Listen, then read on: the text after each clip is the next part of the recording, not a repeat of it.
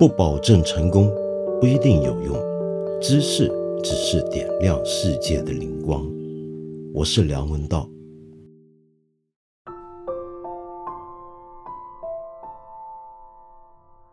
我看到有朋友在我的节目下面留言啊，就说每一回呢，我预告。啊，在节目开头预告，你今天可能会在背景音听到什么噪音，是因为我在什么环境等等，结果到最后都没听到，就在笑。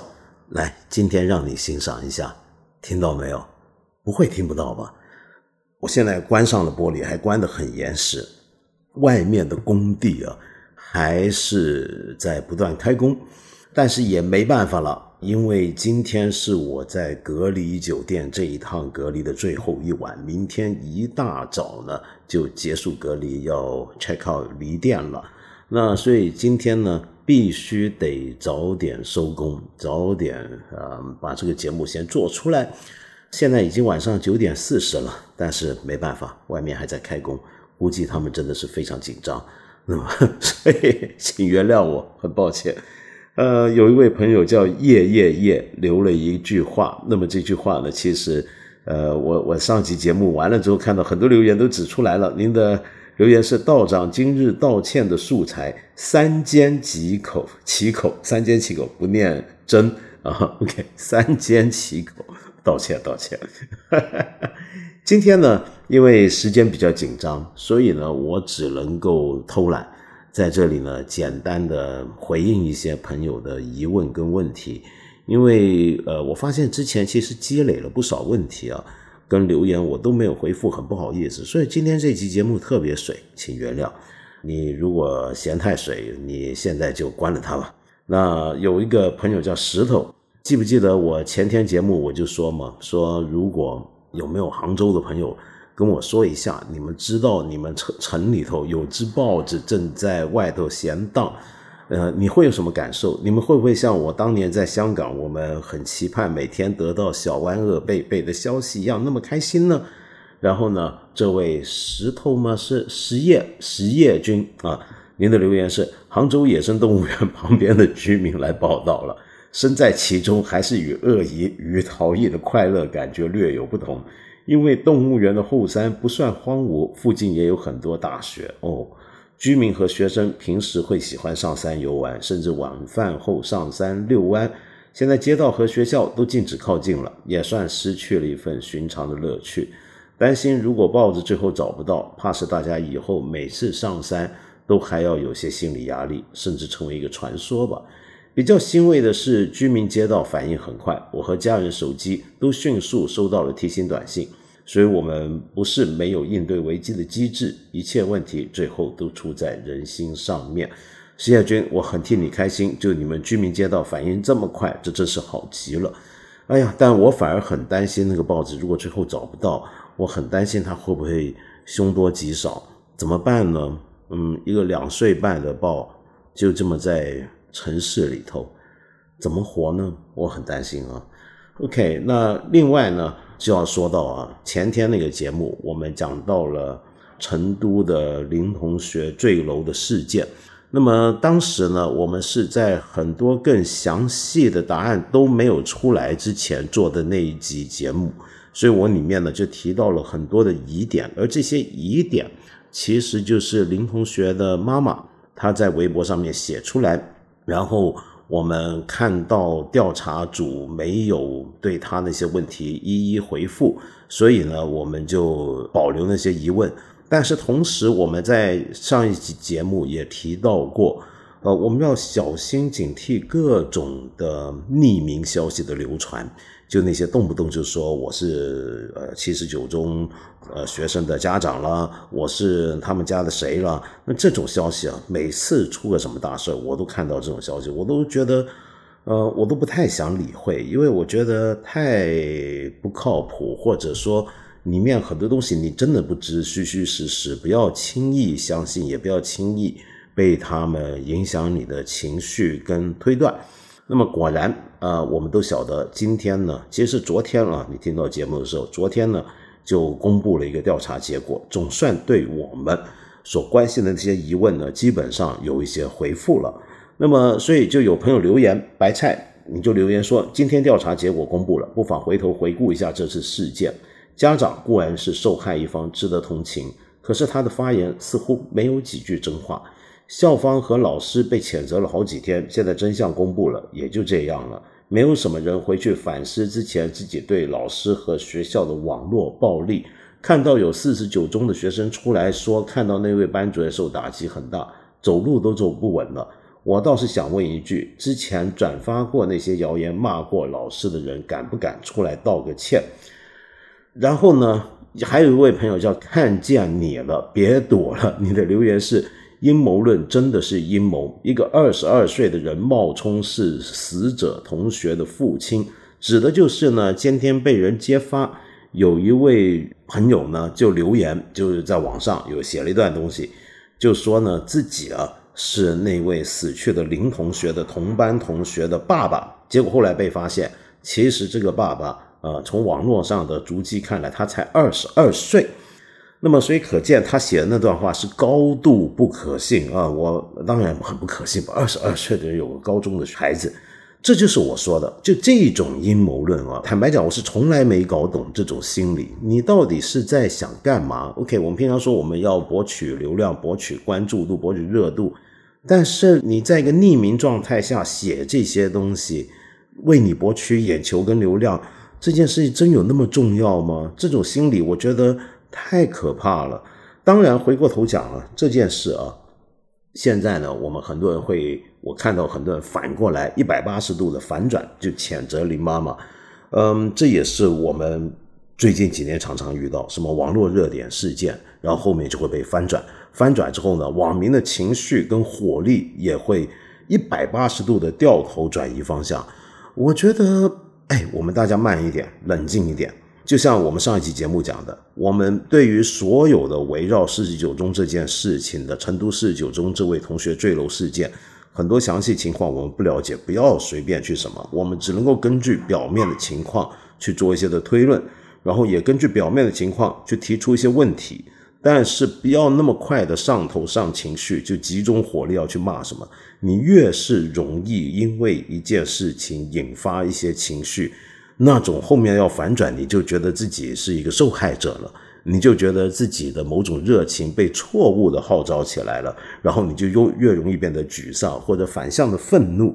那同样的，我们是不是就反向大家过来就骂那位母亲呢？我觉得这个也对我而言，我觉得很难理解啊，因为我们应该明白，就很多母亲。我我们当然现在我们坦白讲，我到现在都还不知道那位母亲是不是真的就是在在像很多人讲的在说假话或怎么样。我觉得还不一定是这样。比如说有一位朋友叫如期对弈，你说尘埃落定，我发表一下自己看法。首先，那位妈妈的前几个微博现在看来全是污蔑和隐瞒，而且是故意往错误方向引导。我可以理解她的伤悲。但我完全无法理解他一定要让伤悲有一个罪魁祸首的做法。嗯，我这么来讲啊，我是这么想的，我不会用污蔑跟隐瞒来形容这位妈妈在自己的孩子刚去世之后的那些言论。我们将心比心，还是那句话，我们大家都想象一下，你会怎么样？换了是你，你会怎么样？首先，我们是绝对很难接受自己的孩子。原来会如此轻生，平常看起来他很正常，离家的时候开开心心的，怎么会忽然这样？这里我要再提醒啊，其实人的情绪变化是可以非常戏剧化的。嗯，你不一定是要有我们很多人说有精神健康问题才会如此，正常的人的精神情绪起伏也都可以很夸张的。我就认识很多人，而且是熟悉的人，是一夜之间他的情绪起伏都可以非常极端的，那这是很平常的一个情况。但是问题是，我们的大脑训练出来，使得我们觉得这不是一个常态，不是一个常理。那更何况是自己的儿子，而且要发生了这样的一件事情，你一定是无法接受。然后你一定是看到任何给你的解释、给你的证据，你都觉得那不是真的，你都可能觉得有问题。甚至我们还可以理解，那是在情绪。假如啊，他当时真的看到。我们现在看到调查报告结果、调查出来结果、报道的结果，说是都知道那些事儿，他还这样讲，这也是很有可能发生的，就是你会视而不见的，对于你不愿接受的事情。所以我觉得我们不要这样去骂一个刚刚死了孩子的妈妈，你们怎么忍得下这样的心呢？你至于说是不是一定要有一个罪魁祸首，我觉得这个也是很常见的一件事情。人哈，我告诉你，我活了五十岁，我比较了解这个事儿啊。正常情况下，我们人我发现是很难接受无常的，我们很难接受这个世界上有些东西竟然是忽然的脱离常轨。生命中出现一只黑天鹅，我们是很难接受这件事情的。所以呢，遇到一些意外的情况的时候，我们一定会去想，这到底是谁该负责任？我们的本能就是认为要为一些可能没有谁能够说得上该负责任的事，要找出一个罪魁祸首来。而且有时候啊，有一些人，我我也知道有这种人会。更要把那个罪魁祸首想象的是处心积虑要干坏事儿。有一些人，你没有见过这种人啊？其实挺可怕的，就是人家是无心之失，不小心做出了一件事情，这谁都会的。可是他偏偏要把别人想到是存了一个多坏的坏心眼。那个人，呃，甚至还要想象，就一个人，可能他跟他接触没多久。他就看到他做了一件事情，他不高兴，接着他就会想象这个人是个多么坏的一个人，他的性格多么不好，他的家庭肯定也不好，才会把他交往这样。那家教如何不好，等等等等。然后，而且那些错误可能是以前犯过的错，那后来他又做了什么事情，他可以完全都看不到，他完全都抛到脑海之后，完全忘记，完全扭曲，就是要证明那个人有多坏。我们人是很容易形成这样的偏执的。那你如果有这种偏执，你当然就会活在你几乎就像活在地狱中，你会很不好受的，你的生活很很不容易快乐的。但是我觉得我们要想象啊，这现在这个情况不是一个任何的刚才我说这种寻常我们会见到的，而是一个很极端的情况。就一位妈妈，她的儿子可能因为精神上的困扰、各方面的原因选择轻生，忽然之间在一个下午。离家之前看起来非常正常，非常欢快，蹦蹦跳跳，一下这样，他，你要想象那是一个多么巨大的一个精神震荡。OK，那么话说回来，该怎么样处理这样的一个问题呢？我还是那句老话，你想想看，昨天我们看就节目播出前一天，我录节目的这一天就今天啊，我们今天知道这些消息，假如都能够在早一两天。就已经同时，就我们不都看到，呃，当地的联合调查组的调查报告。如果在当时就针对林妈妈的这些问题，以及我们社会公众针对的这些疑点，都能够这样一一回复的话，我们是不是后面就很多事儿就不会这样了？不会有那么多人一夜之间变得非常愤怒，然后愤而上街，然后开始就被人觉得是有组织、是阴谋势力。又不用一下反转回来，去对这位刚刚经历丧子之痛的母亲给她一个二次的网络打击呢？如果我们能够及早一点啊，那就好了。当然，我知道，我也能理解这里面有很多事情不好办，因为根据既定的程序啊，有很多东西可能是我们按照本子办事。我们是有规矩的，什么东西该公布，什么东西不该公布，什么东西在什么样的情况下能公布，什么东西又该经过谁的批准来得到公布，我都了解。可是这时候我们应该要明白，现在你面对的是个危机时刻，是个公关危机。在公关危机的时刻，你要尽快的给一个坚决的、迅捷的一个回复。可能我们现在，因为我们这几年都经历过很多类似的事儿了，对不对？今天是一个各种意外频繁会发生的一个年代，因为在互联网社会时代底下，很多以前不能想象的一些的公关上的危机，关于甚至是关于政府部门的公关危机，都是很容易出现的。那么在这个情况下，我们也许要适度弹性处理这种情况，而且要养成这种弹性的习惯。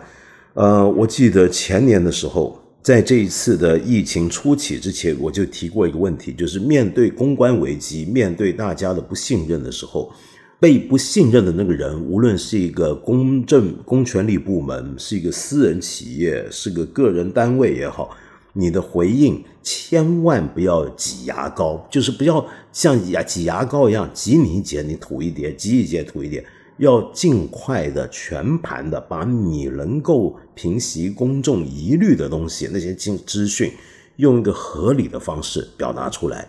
以免使得整件事持续发酵，带来更大的难题跟危机，那就尾大不掉，那就很麻烦了。可是呢，以我自己对于有关部门做事情的方法的一点粗浅的认识啊，我觉得有一种情况是这样，就是因为公布消息也有一个责任问题。记不记得上一期节目？其实我最着重谈的就是这一点，就是责任。基于责任的考虑。基于可能要承担的巨大的风险被无限化的考虑，我们很多时候做事情的第一步，遇到危机的第一步是希望尽量平息这个危机，让它好像不存在一样，捂住它，摁住它。于是出现了，比如说杭州的动物园的金钱豹走失的这样的事儿。其实，同样的公布消息啊，就是也是有个责任问题的。比如说，我有没有权利去公布这些事儿？现在这件事情闹大了，恰恰因为成都四十九中的事儿大了，那有关的处理人员他可能就要考虑，我有没有我在这个岗位上，我有没有资格跟权利去公布某些消息呢？还是说我应不应该先请示某些人来公布呢？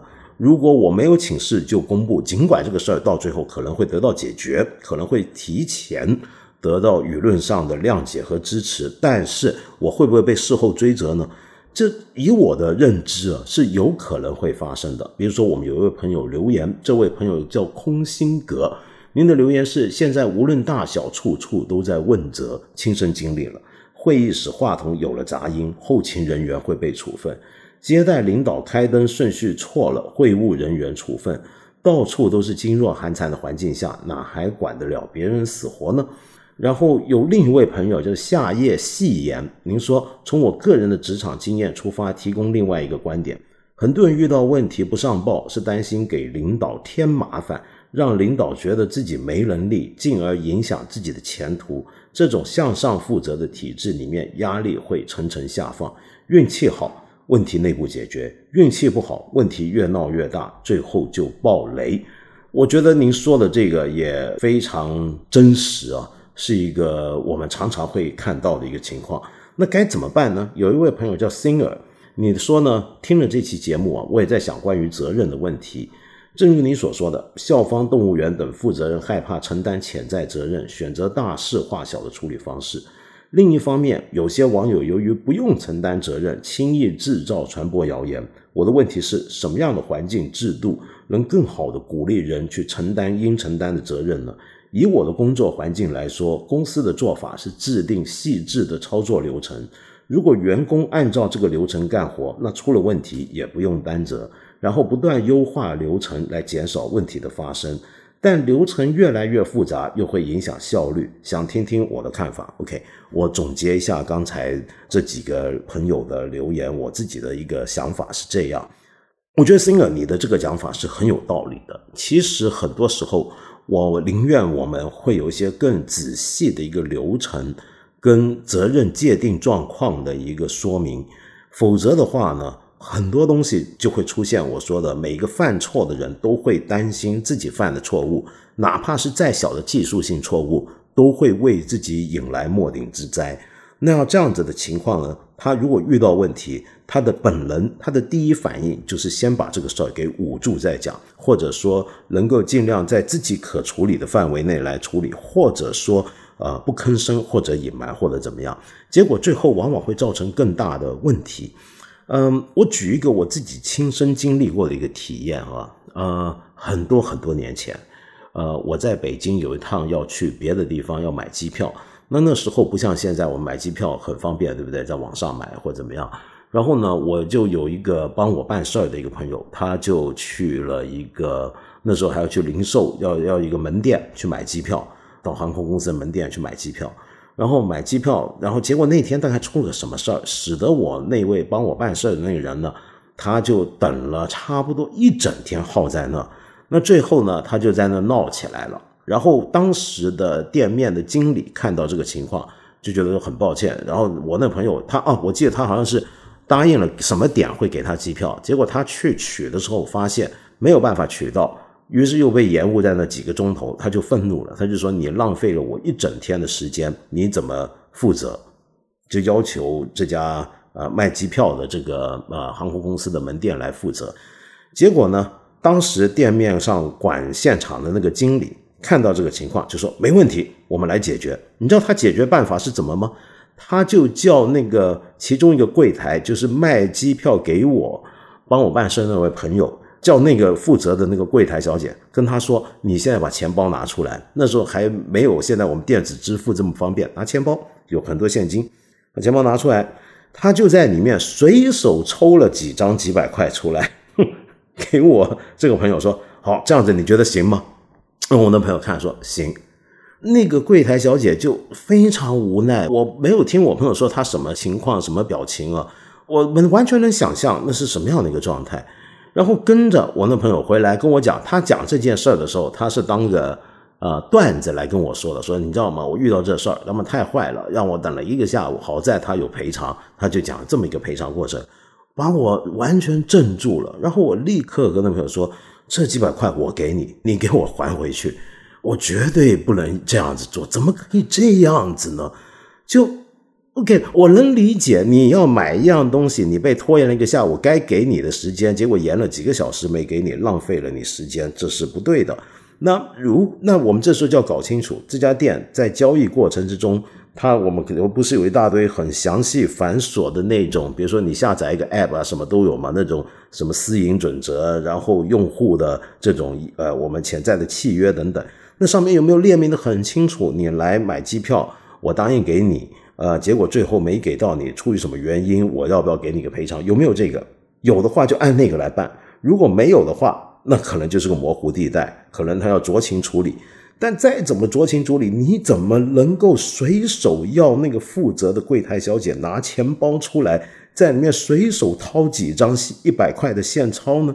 那那工作人员，你想想看，我身为在这个地方工作人员，我什么时候我入职的时候知不知道有这种规定？我有没有？这是不是个明文的规定？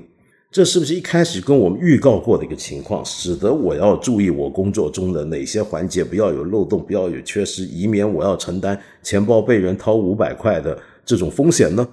没有吧？我觉得，而且你是随手就这么拿人家的钱，这我觉得太过分了。但是我完全因此就能想象，你如果是在那个环境下工作，你就会担心了。我犯了一个错，我遇到那个风险是超乎我之前的预估的。那那件事情对我刺激很大，我印象非常非常深，因为然后我后来观察到，其实，在很多不同的机构、单位、公司、企业也都有类似的情况，就是我真的不知道我犯了一个错，最后责任会多大。就像刚才我念的这位朋友空心格您说的，会议室话筒有杂音，后勤人员被处分；领导开灯顺序错了，会务人员被处分。唉。这么讲，有时候啊，的确，光是制定清楚很繁琐的流程，很也很难避免错误的发生。而且连这种东西，比如说，假设我们真的有一个流程规定，会议话筒有杂音的话，那会该怎么办？谁负责？怎么样负责？被处分？怎么个处分法？我们很难想象一个职场环境会连这种东西都写出来，对不对？那么，如果真的发生这事儿，这该怎么办呢？我很老实说啊，我自己的想法是，那就不怎么办，你就顶多觉得这事儿没做好，事后总结，我们下回改善。如果一个人老犯这种事儿，那你就知道这个员工可能表现不好，那么将来要在评估的时候留任与否或者升职与否，我们再做计较等等等等。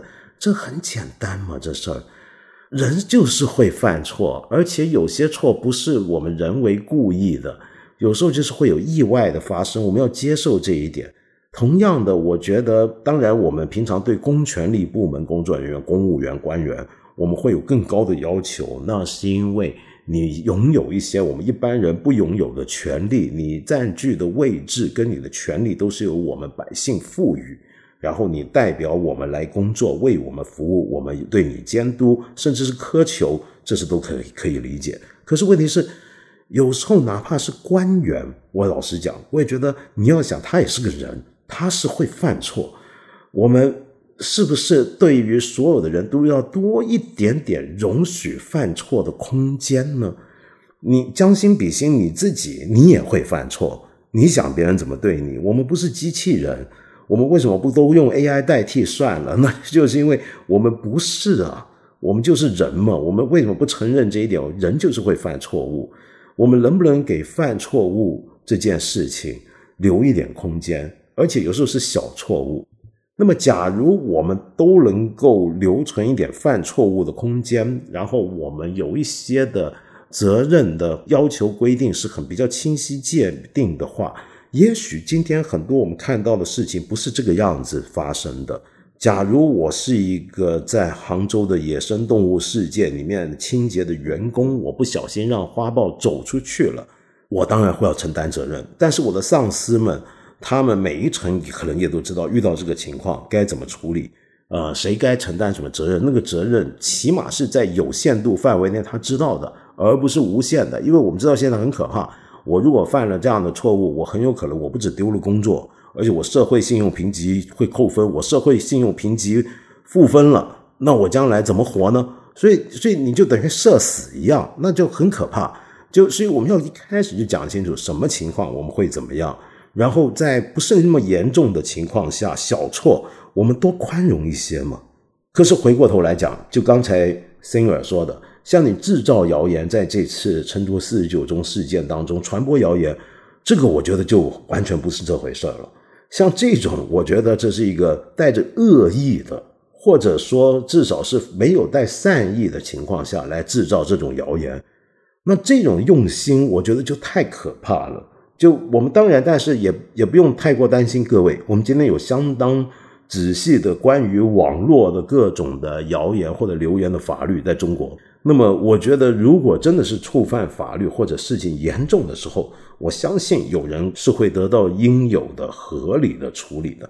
好，那么说沿着这个话题讲下去，我上回还提到，就是我们记得林同学的妈妈她说。她呃，我不是说那个林妈妈，是从那个事儿提到了当年重庆发生的一件事儿，然后有孩子坠楼了，怎么会送到医院没有及时的得到手术救治？是因为还没有人到场签字动手术。那么我就见到我们有很多朋友针对这点呢有回应。我平常在看评论看的都是我们看理想 A P P 上面的评论嘛，有难以看到那么多。可是我这回看到有另一个平台上面的朋友的留言。这位朋友叫乐小傻，你说本人内科医生对外科的事情说的不一定全对，但手术当然需要家属签字，不然手术失败，家属就该闹了。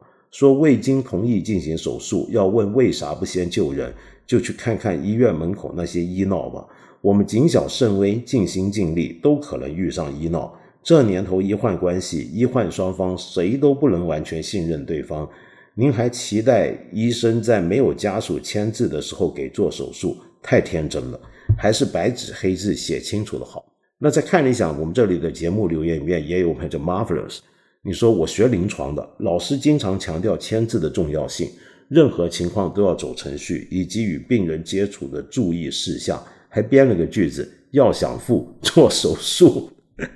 好，那还说到这个医闹啊。其实还有另外一种情况，就学校这几年我们偶尔会听说一些新闻，学生出事儿，像这一回遇到这个事儿，那就会有些家长也到学校去闹的。那有一位朋友叫做个维生素素 C，你的留言是：我是十八线城市的老师，前段时间也发生了一起学生在家因为不要他上网而跳楼的事儿。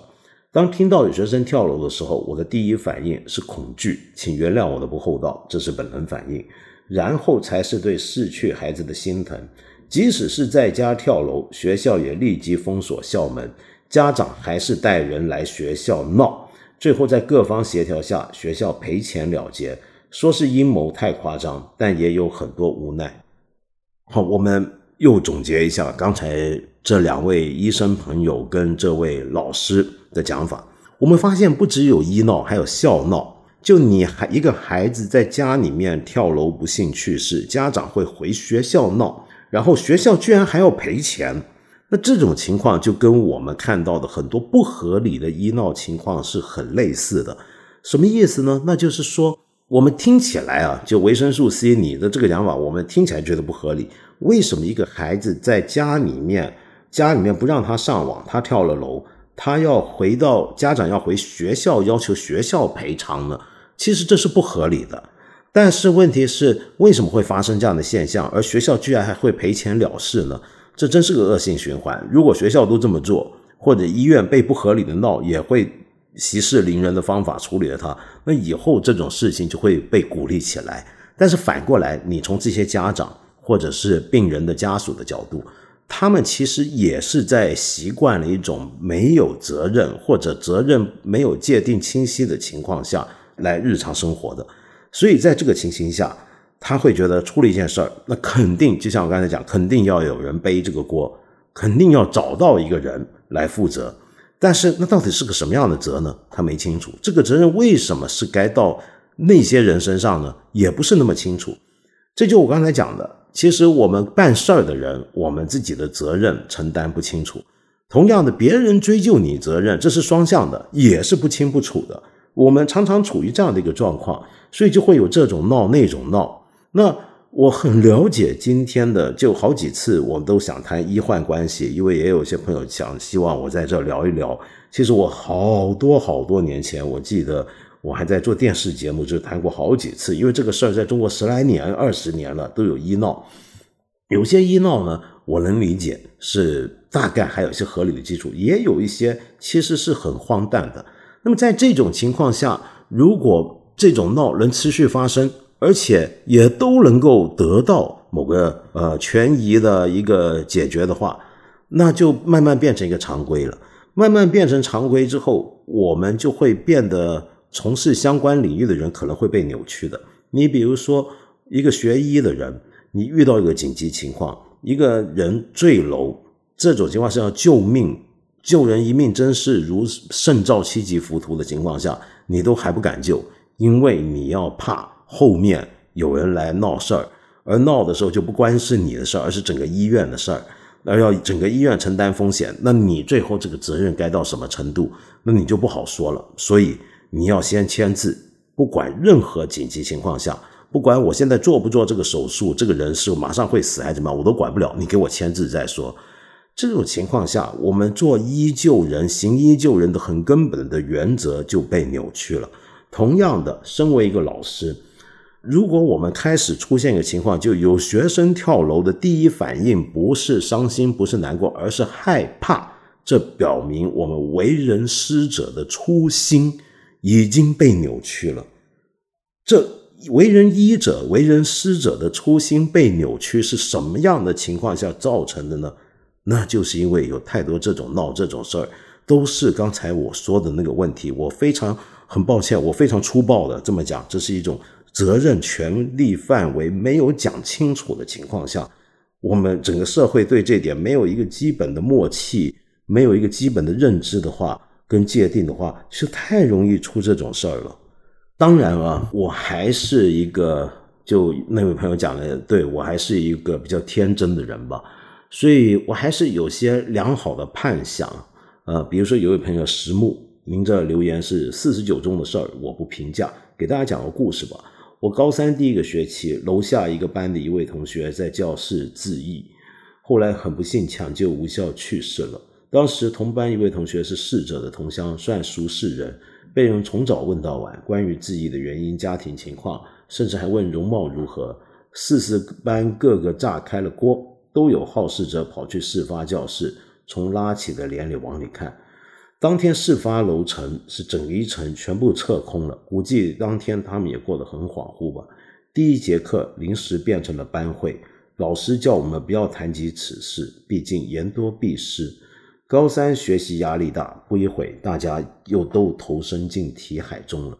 中午回家打开手机看了一下 QQ 空间，发现这事儿传开了，转发最多的一条说是情感问题，全文就是一篇蹩脚的校园爱情小说。还有的甚至说是灵异事件，但一看那个人的空间的其他照片，发现这些人都不是本校的，有些甚至和我们学校不在一区。那层楼直到我们高考完才重新启用。看着学弟学妹搬进那层楼，忽然恍惚，才发现我们从来不曾知道那位同学的名字。斯人已去，愿逝者安息。唉，就是这样，呃，就是会有这种人在这种时候还凑热闹写这些东西，我我很难理解这个心理。嗯，我觉得。学校里面出了这么一件事儿，同学年轻啊，好奇、难过，任何原因也好，想要八卦、想要问都很正常。我不知道你们的班会里面老师所谓的“不要谈及此事”是什么意思？是叫你们不要对外谈呢，还是说叫你们自己也不要谈呢？我不了解。但是我另一方面，我觉得老师是该跟你们多谈这件事，多谈不是谈这件事怎么发生如何。而是我们要发知道，大家可能会有一些心理上的一个震撼，在这个情况下，呃，所有的同学可能都或多或少潜意识、明意识的会受影响。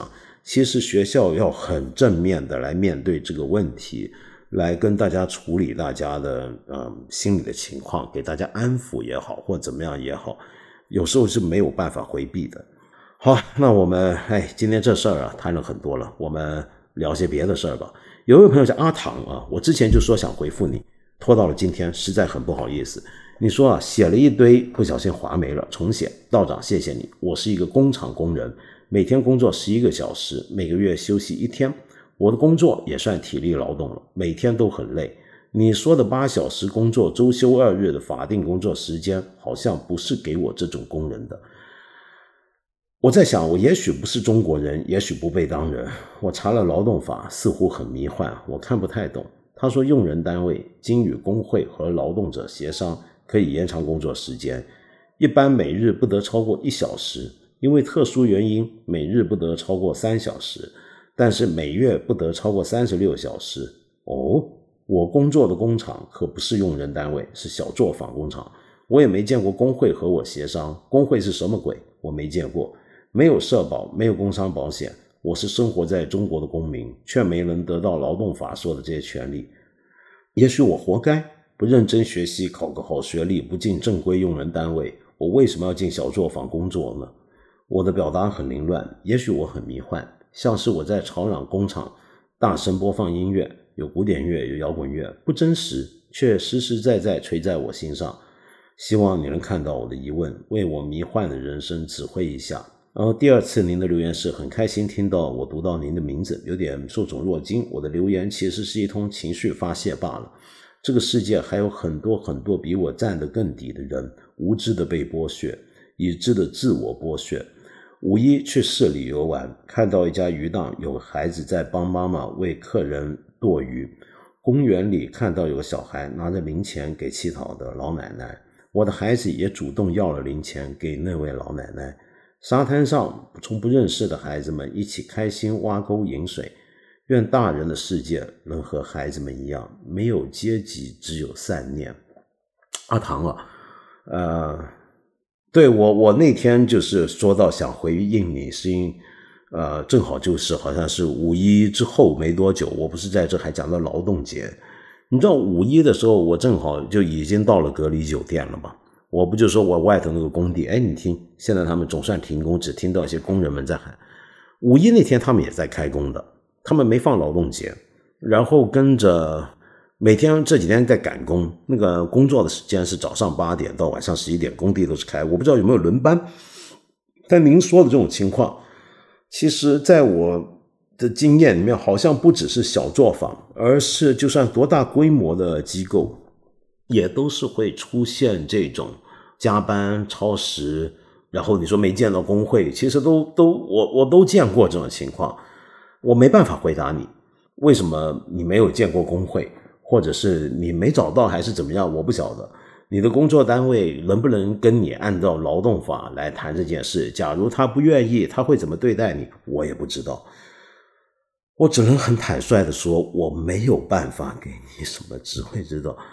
嗯，我只能说你的孩子真好，就你的小孩，呃，看到公园里面有别的小孩给零钱乞讨的老奶奶，你他也会向你要零钱给那个老奶奶。你有个小好的孩子，嗯，我我我真的没有办法，我我只希望我们这个节目对你还有一点一点点的安慰或者怎么样。对不起，嗯，另外一位朋友叫 Joy Kissy。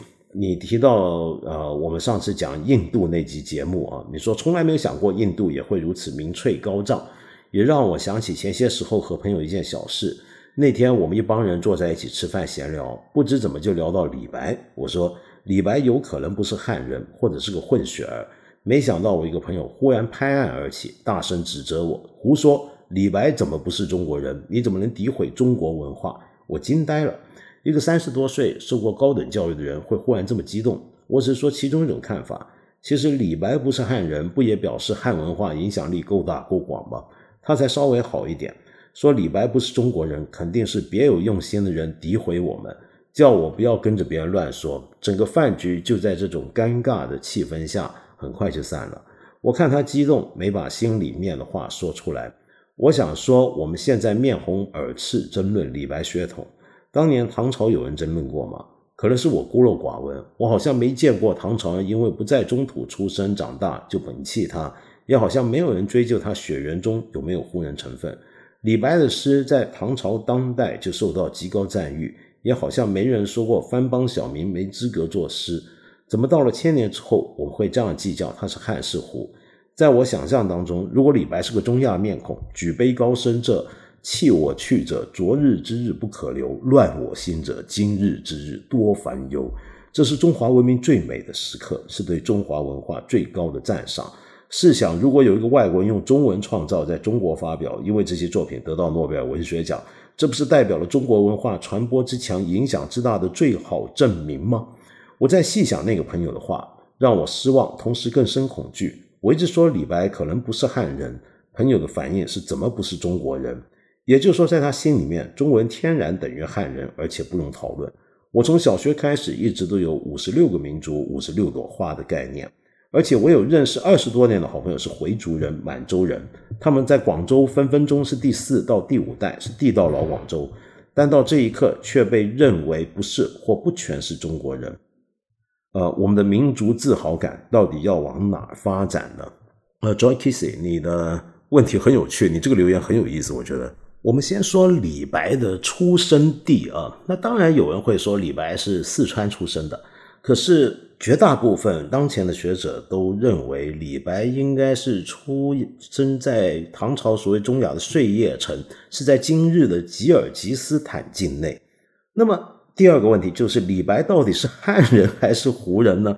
那是不是像你这位朋友讲的，这么说这些话的人是别有用心的人，想要诋毁我们？我给你举个例子啊，就什么人是别有用心的人，想要诋毁我们？说李白不是汉人，那就陈寅恪先生就是这么一个别有用心的人，因为他就非常倾向认为李白其实是胡人，但是是汉化甚深的那一脉中亚的胡人。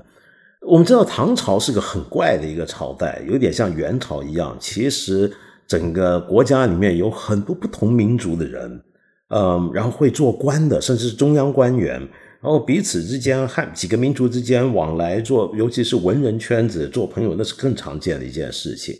那个情况跟我们今天的情况是非常非常不一样的。所以，首先，我觉得这点您的朋友呢太激动了，就是李白，你说他。是个胡人这件事情，在学术界到现在都还是有争论，但是有相当多学者认为这应该是真的，应该是个胡人，也不一定啊。那么，但这个是个学术问题，我们不要那么快就把这个学术问题又上升到是不是有别有用心的外国势力想要诋毁我们中国文化，这个我觉得太容易上头了。就像我上期节目讲，我们不要那么快就把很多事情。拔到是不是有人别有用心？别有用心背后一定有组织，有组织就有势力，势力就是反华势力。你这事儿就这是个学术问题，你都要这么扯，那就没法说了。那第二，我觉得你讲的很对，就是他就算是个胡人，按照我们今天的定义下，他怎么了就不是中国人呢？呃，而且他当时是在中国文化之内。就我们我们讲的李白已经不是一个人，而是一个在文化中的标志。这个标志，他你今天说他是吉尔吉斯坦诗人，就算他真是吉尔吉斯坦那个地方的人，你说他是他们的大诗人，其实没有意义的，因为他只是出生在那儿。而但是问题，他整个后半生的活动，他所有的创作，以及与他的创作发生关联、影响他的创作、受他创作影响的这一整套文化，就是我们中华文化。那么，在这个意义下讲，他当然是个中国人。假如我们今天对民主国家的理解是这样，他当然就是个中国人，这是没有问题的。所以你说的很对，说他是胡人，不等于说他不是中国人。那这个想法呢？我觉得的确，今天有些朋友我觉得稍微狭隘，就常常忘记了我们是五十六个民族，五十六朵花，常常总是太容易把汉人就涵盖了全中国人。我们不是一个种族主义国家，我们不是一个单一民族国家，我们是多民族形成的政治民族。中华人民共和国是一个共和国，是一个多元民族、多元文化构成的共和国，而不是某一个民族、某一个种族基于种族的原则来建立的一个国家。所以，我一直觉得我们的文化其实要有恢复它很多元的文化面貌的，那都是我们的重大的遗产。但是，我又能理解你这位朋友的愤怒啊，因为就像我刚才讲的，李白。已经不是一个一般的中国人，他是一个偶像，他是一个明星，他是一个我们文化里面有界定标志作用的这么一个巨星。在这个情况下，你如果说他不是我们主导文化中的族群，当然他已经把汉人等同中文，但是这个我们都知道是错。但是我觉得还是可以理解，因为。你等于在告诉他，你的文化中最重要的一个偶像其实不是你的。我想他的愤怒大概是这样。那其实您这位受过高等教育的朋友，只是在这一方面可能所知不多，或者思考的没那么细，你也不要跟他那么呃计较，好不好？啊，对我只能这么讲。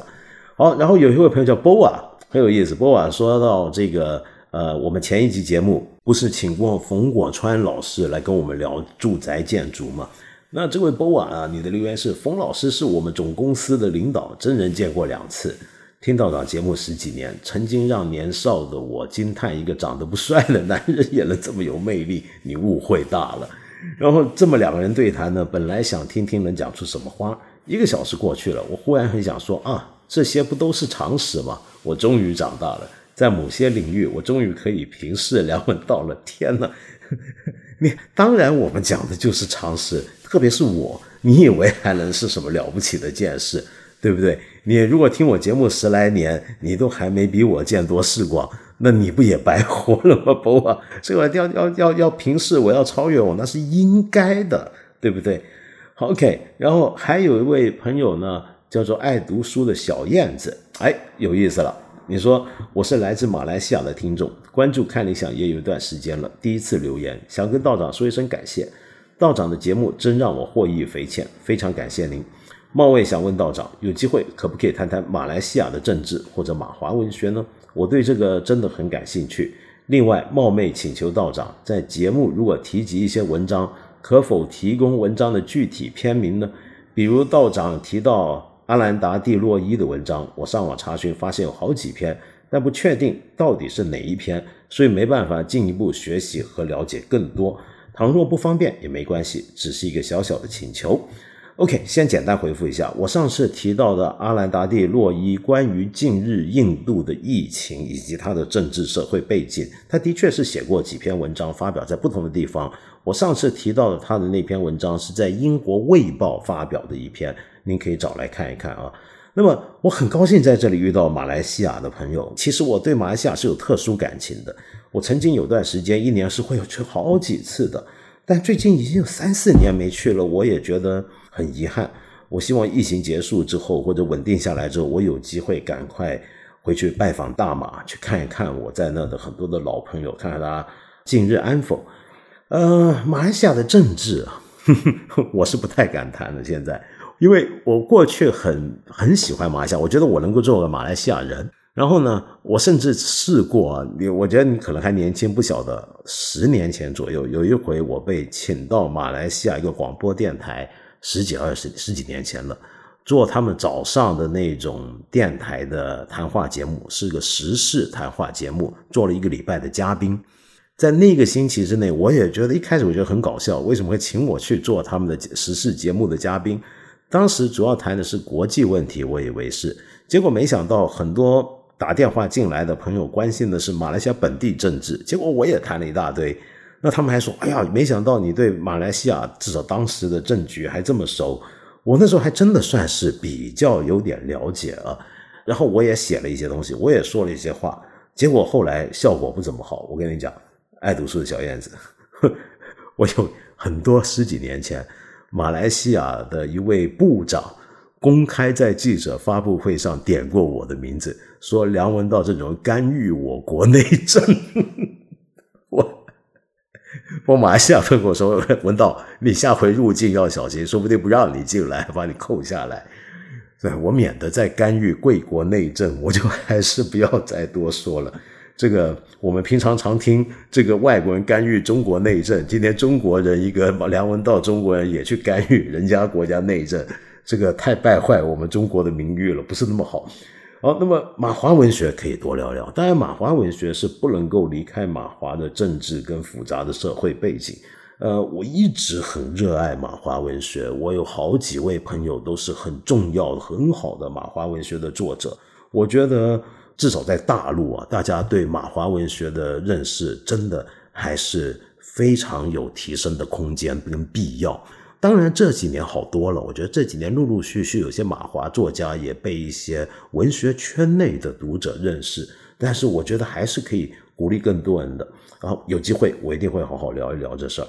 哇，今天说着说着，居然时间又讲了那么半天。呃，我今天最后我想给你介绍一个音乐，这音乐很有意思，我不知道你有没有听过，有个小女孩最近很红的，叫 Vicky 轩轩，是个深圳的小姑娘。今年我觉得大概十六岁，也许快十七岁，我不太敢肯定。那么他呢，呃，是一个在深圳呃上音乐学院的特别音乐艺术班的那样的一个孩子吧。然后拉小提琴，然后也会自己创作各种的歌曲，做原创歌曲，就也曲词包办，然后唱歌非常好。大概在前阵子红了起来，然后你到处都能看到大家在讲他。大家都非常觉得非常震惊神奇，很多人说音乐人们颤抖吧，零五后的 音乐人开始来了，那真的是让人眼前一亮。但是就跟我们平常见到的很多这类忽然爆出来的神童级的现象级的人物一样，马上就有人去批评说：“哎，他最红的那首歌《续》那首歌，一首英文歌有问题。”然后有的人呢，也就是说，你这个这首歌是很好听，他真的唱的很好。他的词也写得好，曲也编得好。这但有人就说：“哎，你为什么要唱英文歌呢？难道中文不香吗？”那这种话就我觉得很无聊。我们不要管他啊。但还有一些评论是什么呢？就是说他的歌呢有别的歌曲的影子，就开始挖他是不是抄袭。我看过他很多的 video，很多的 vlog，我觉得她真的是个很有才华、很有天赋、很可爱的女孩子。就我真的好喜欢她，你就觉得那种是什么样的？怎么形容呢？就是我看了她，你有没有这种经验啊？就看到一些别的小孩、小女孩，这十来岁女孩、几岁女孩也好，你就会想，也想自己生一个，你好想当爸爸那种感觉。我就有这种感觉，我也好想要个女儿啊。那么他呢，就让我有这种感觉，我好喜欢他。那我看了他的所有的这些 video，我觉得他真的是很有创造力。那么当然。我们不排除现代的呃音乐的制造的方式也比以前简单了。比如说，他一个人能够完成编曲，其实也跟现代的技术是有关的。我们现在能够用手机，用很简单的技术就能够自己去完成一套基本的一个编曲工作了。但是除此之外，他真的是有才华，有那种热情，有那个 passion，让我非常开心看到他。这这是正能量小女孩啊！那。至于那首《She》，他讲过他的创作过程，他几乎是灵感一下爆出来，然后上着数学课。我看到他有两首歌都是数学课的时候出来，数学课看来很能激发他创作灵感，然后他就去写那个歌了。然后大家就说那首歌有抄袭的感觉。我仔细比对了一下，我觉得不能说是抄袭，但是很明显它是会受到影响。可是就像我刚才讲，我们不要那么苛求别人，好不好？一个十几岁的一个年轻人，他就算是剪裁别人的音乐素材，我不认为那就叫做抄袭，特别是他不是故意的，他。一个小女孩，一个小年轻人，她刚刚开始对音乐感兴趣，然后玩了那么多年，然后像海绵一样的吸收，他太容易在潜意识下去吸收很多东西，形成他自己的养分。他正在一个组织的过程当中，在这个时候，他如果有创作流露出来了，对他的那些影响，我觉得是非常非常自然的一件事情。当然，除非你有一天我真的要出来吃这口饭了，那可能大家要求就不一样。这让我想起一个很有名的故事。你听过 Beatles 的名曲《Yesterday》，对不对？这首曲子是保罗·麦卡尼写的。那保罗·麦卡尼怎么写这首歌是有个传奇的，是他有一天晚上做梦的时候梦出来的。他第二天一醒，赶紧把它呃记下来弹出来。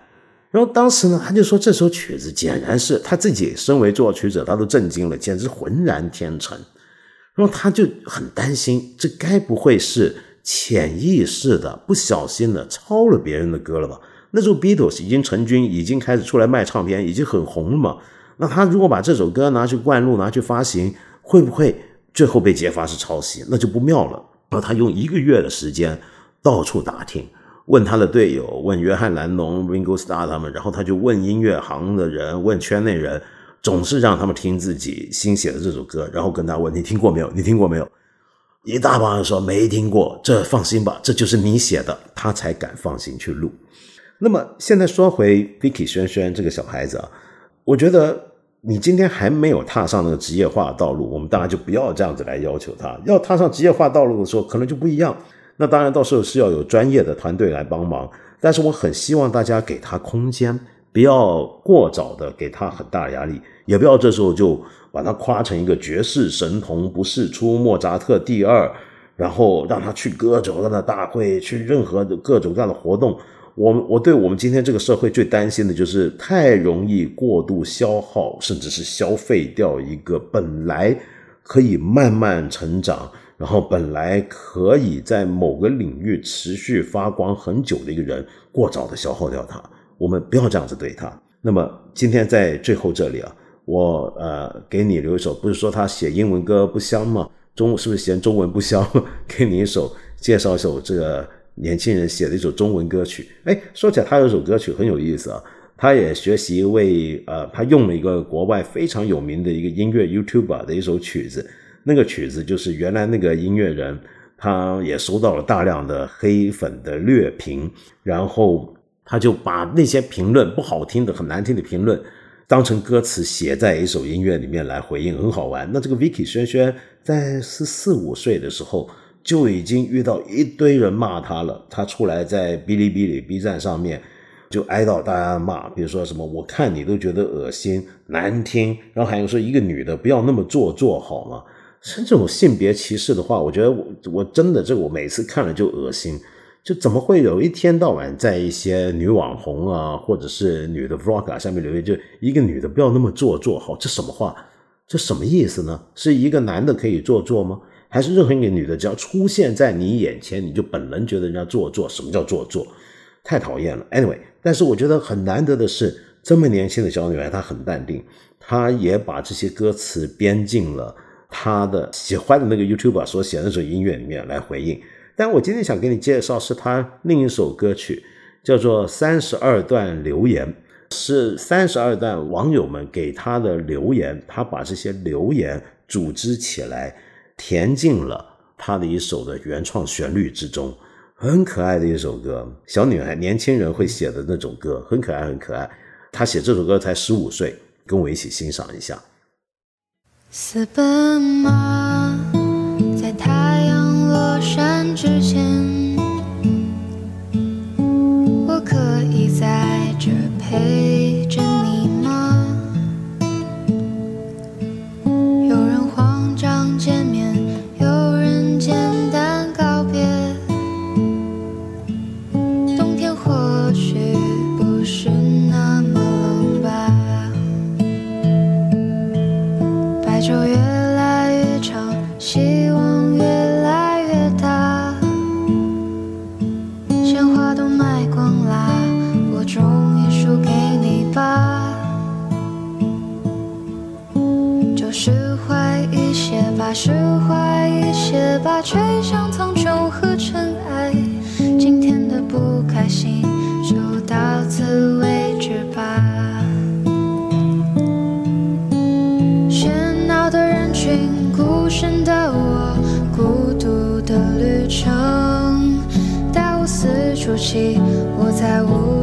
出爱。